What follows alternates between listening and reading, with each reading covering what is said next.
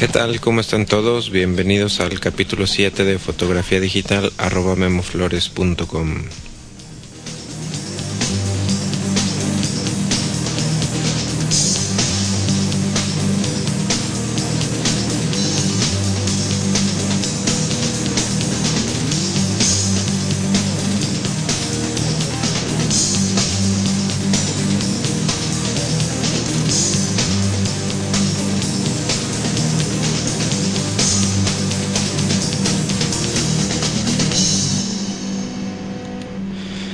Bueno, pues bienvenidos al capítulo 7 de este taller en línea sobre fotografía digital. Mi nombre es Guillermo Flores y ya saben, me pueden escribir para cualquier sugerencia o comentario a mi correo electrónico que es info@memoflores.com. Eh, en este capítulo 7 vamos a hablar sobre sobre los archivos RAW. Eh, eh, las ventajas que tienen este tipo de archivos sobre, sobre los JPG. Eh, esto, bueno, para, para tomar este, este tipo de archivos obviamente necesitan una cámara que tenga la capacidad de, de hacerlos, de generarlos. Eh, la mayoría de las, de las cámaras DSLR tienen la, la opción de generar este, este tipo de archivos. Entonces, hay una cosa aquí importante. Eh, los archivos RAW, la verdad es que es, es un poquito difícil eh, de leerlos. No, no son muy compatibles. A lo mejor si, si no instalan el, el software adecuado, eh, les va a costar un poquito de trabajo eh, leerlos y darles ajustes a este tipo de archivos porque cada, cada seis meses hay actualizaciones en cuanto a software que eh, estas actualizaciones es para dar soporte a las cámaras eh, conforme, van saliendo los modelos más nuevos de, de las cámaras digitales. Entonces, definitivamente si compran una, una cámara DSLR o si ya la tienen, eh, una de las opciones para, para poder leer eh, y manejar y descomprimir este tipo de archivos es el software que les viene incluido en, con su cámara. En el caso de Canon, eh, por ejemplo, eh, viene un, CD de, de, software que trae el, el, file browser, por ejemplo, y un, una aplicación eh, que se llama, bueno, Digital Photo Professional y es para, para manipular este tipo de archivos. La verdad es que, que los software, que los programas que vienen con las cámaras digitales no son la gran cosa, eh, no, no es la mejor opción para, para manejar este tipo de archivos. Eh, una, una de las mejores opciones para, para utilizar este tipo de archivos es, eh, se llama Capture One es un programa que, que hace una empresa que se dedica a hacer respaldos eh, de formato medio digitales y tiene un, un pues una es un programa que, que ha ganado incluso premios como el como el mejor para, para convertir estos, estos, estos archivos. Hay otros programas como Aperture de, de Apple que también eh, son muy buenos para, para leer archivos RAW. En otro, bueno, de los estándares, eh, de alguna manera supongo que, que todos o la mayoría deben de, tener, es el Photoshop. El Photoshop también tiene la, la, este, eh, la, la posibilidad de, de leer este tipo de archivos y eh, vamos a hablar un poquito, digo, supongo que es el programa que la mayoría de, de ustedes tiene para, para manipular imágenes, entonces nos vamos a enfocar un poquito al, al Photoshop. Eh, hay, hay versiones de, eh, por ejemplo, la CS de, de, Photoshop, la versión CS, eh, tiene, tiene soporte para muchas cámaras, pero como les digo, algunas de las cámaras más nuevas eh, no, no, no podemos utilizar el Photoshop CS. Por ejemplo, yo tengo una Rebel XT y no puedo utilizar el Photoshop CS para leer mis, mis archivos RAW.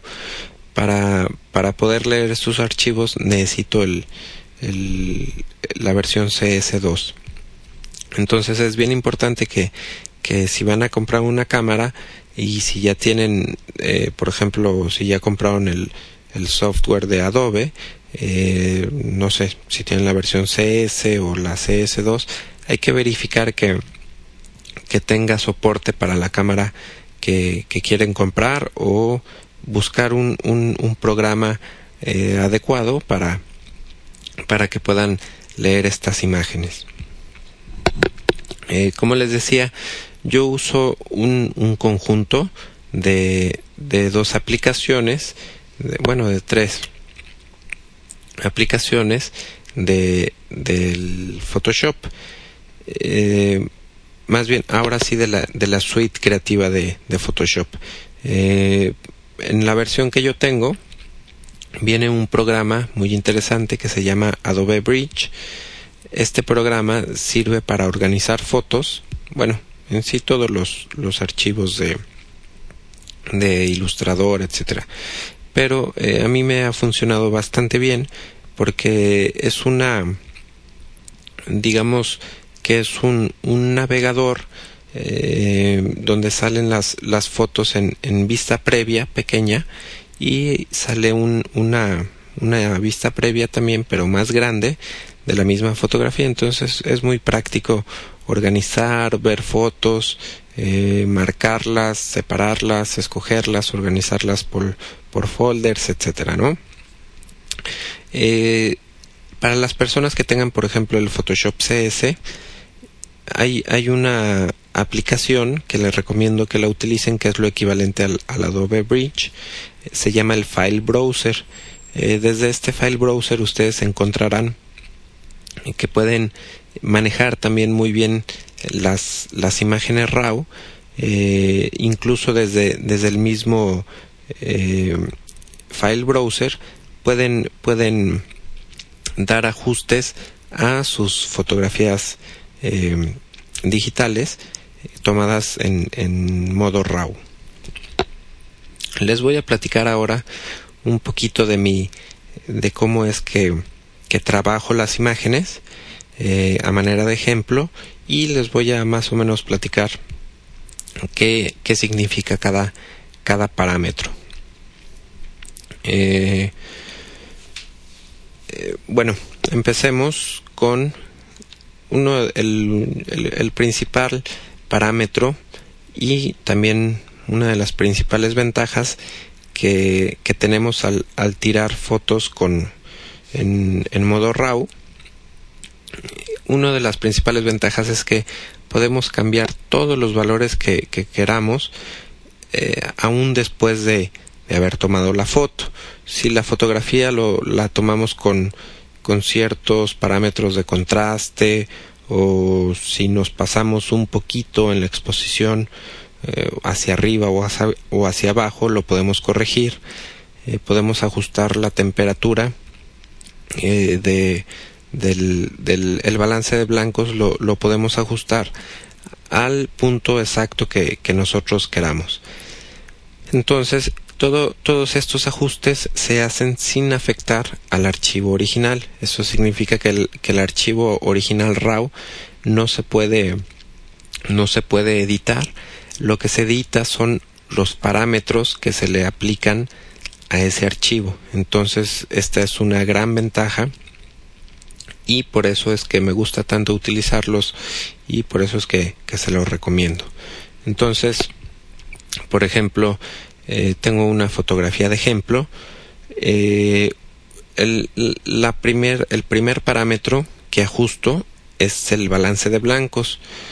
Eh, el balance de blancos significa que si, que si ustedes están tomando una fotografía eh, a una persona que está vestida de blanco, por ejemplo, si le toman una fotografía en un día nublado, la fotografía se va, la, la playera, por ejemplo, eh, que es blanca, eh, si la toman en un día nublado se puede ver azulosa o si la toman en un atardecer, por ejemplo, la fotografía, la playera se va a ver rojiza.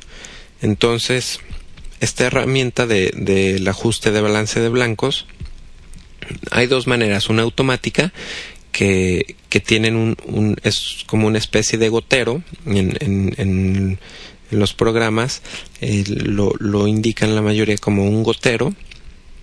Y por ejemplo al seleccionar este gotero eh, se, eh, lo ponen sobre la camisa sobre la ropa blanca y le hacen clic y automáticamente eh, escoge los, los valores adecuados de temperatura esto de temperatura y de tinte esto es al, al hacer un clic sobre, sobre un color neutro que puede ser blanco, gris o negro le están indicando a, al programa que ese punto ustedes lo quieren sin color, o sea, que tenga el mismo el mismo número de píxeles rojos, verdes y azules.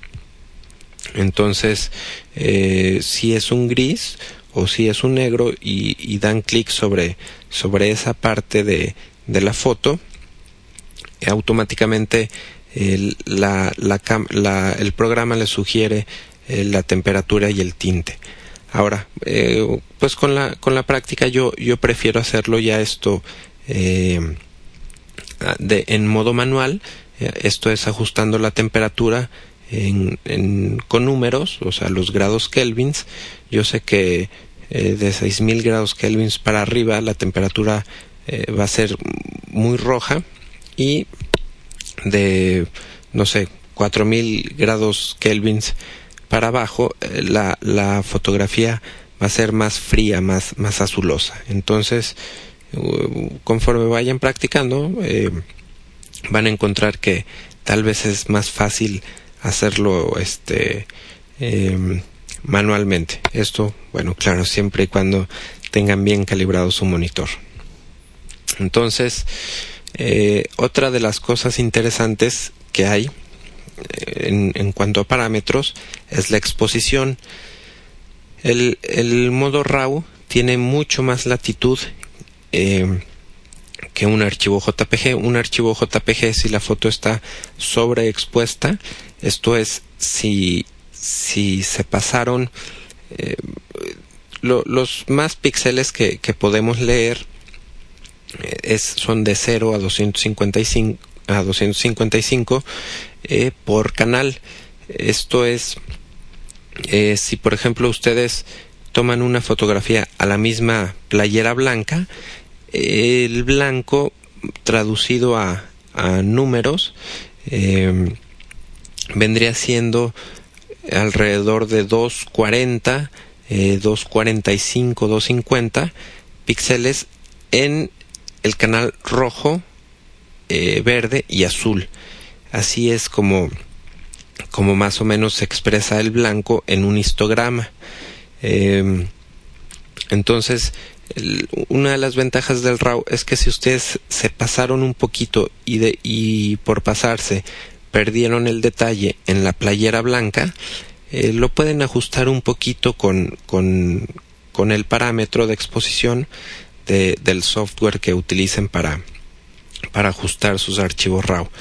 Eh, por ejemplo, yo he hecho pruebas y me he dado cuenta que me puedo pasar medio paso sin ningún problema o en algunos casos hasta un paso completo y lo corrijo hago la, la, corrección, el ajuste después y logro obtener detalle en, en, lugares donde si hubiéramos tomado la foto con, como, con un archivo JPG no lo hubiéramos podido hacer.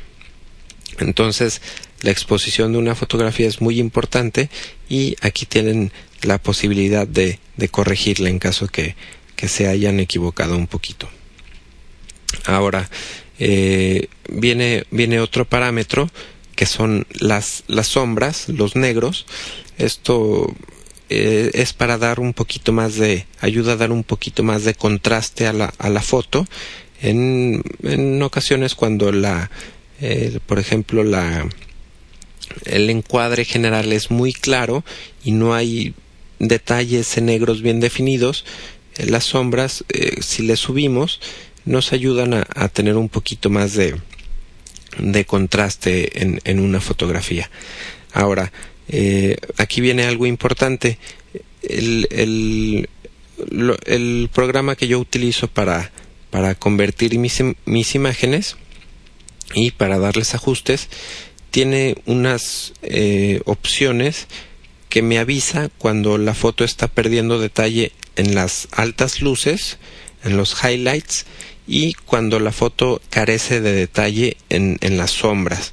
Entonces, eh, simplemente esto es que si me que si una foto está sobreexpuesta, me avisa con rojo eh, los lugares en donde está sobreexponiendo la foto o en los lugares donde no hay detalle o en los lugares donde hay más de 250 píxeles perdón 255 píxeles me avisa en qué lugares está perdiendo detalle y de esta manera yo puedo ajustar eh, con la ayuda de estas de estas advertencias yo puedo ajustar mis valores eh, para para no, no pasarme ni quedarme corto.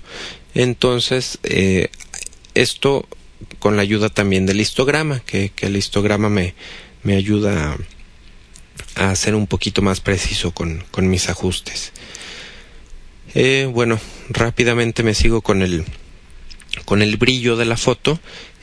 Ojo, la exposición nos ayuda a hacer la foto más clara o más oscura, pero de alguna manera recorremos todo el histograma por parejo y corremos el riesgo de sobreexponer la foto o subexponer. Eh, con el brillo, con el parámetro de, de brillo, eh, podemos dar un poquito más de brillo a la, a la fotografía, pero nos protege un poquito más de no perder el detalle en, en, en las altas luces o en las sombras. Entonces esto es una combinación que, que, que hay que encontrar el, el, punto entre exposición y brillo y también en el contraste, que es otro parámetro, eh, si de repente tienen una, una foto eh, que, que, le falta un poquito de contraste, bueno, lo pueden ajustar. Eh, normalmente es, es el parámetro que, que más que, que, por default ajusto en mis fotografías porque no se me he dado cuenta que, que los sensores de, de, la cámara de las cámaras Canon como que les falta un poquito de, de contraste eh, también pueden ajustar la saturación la perdón la saturación de, la imagen eh, a veces mm, es interesante eh, ponerle más 10, más 15, menos 10, menos 15, eh, a manera de experimentar y esto les puede dar por ahí algunos, algunos efectos más, un poquito más creativos. Finalmente, uno de los valores que, que, pueden, que también son muy importantes, es el detalle, o muy mejor conocido como sharpness. Eh, tienen, tienen la posibilidad de, de de dar un, un ajuste eh, de, en el detalle de la foto eh, desde, desde el, el programa este que, que para exportar sus imágenes, ¿no? Entonces, la verdad es que yo siempre lo dejo en cero, prefiero dejarlo en cero, porque eh, prefiero darle este detalle en áreas específicas en donde, donde quiera el detalle o eh, prefiero prefiero utilizar otro el mismo Photoshop el, un filtro de Photoshop para aplicar el, el, detalle a mis fotos. Entonces pues estos son los, los parámetros más importantes viene por ejemplo también un, un reductor de de ruido para cuando trabajan con, con, muy grandes eh, viene también un corrector de aberración cromática. Viene también, por ejemplo, eh, ajustes de, curvas para dar eh, mucho contraste, medio contraste o pueden hacer uno a su gusto. Y finalmente vienen ajustes por canales, eh, saturación y tinte del canal rojo, del canal verde y del canal azul por separado. Entonces la, la mayoría de estos de los programas que, que les mencionaba eh, pueden pueden tienen todos estos parámetros y eh, la verdad es que es cuestión de que de que experimenten un poquito y de, de que conserven sus archivos RAW. Esos como les digo nunca les los van a poder eh, afectar nunca los van a poder editar. De alguna manera eh, se quedan protegidos esos, esos archivos. Y lo que hacen una vez que, que tengan sus ajustes y que quieran mandar imprimir sus fotos o que simplemente las quieran compartir, eh, simplemente escogen la opción de exportar o grabar y eh, les preguntan, bueno, obviamente pueden grabarlas eh, como JPG o, como archivos TIFF o en algunos casos como, como archivos PSD. Entonces, este, eh, pues bueno, ya con los archivos exportados, de esta manera ya es más fácil trabajarlos en, en, la aplicación que, que la quieran usar. Este, pues bueno, creo que este, pro, este capítulo, este programa estuvo un poquito muy técnico. eh, por ahí vimos algunas cosas eh, que, que, vamos a profundizar un poquito más adelante. Eh, una de ellas es el histograma.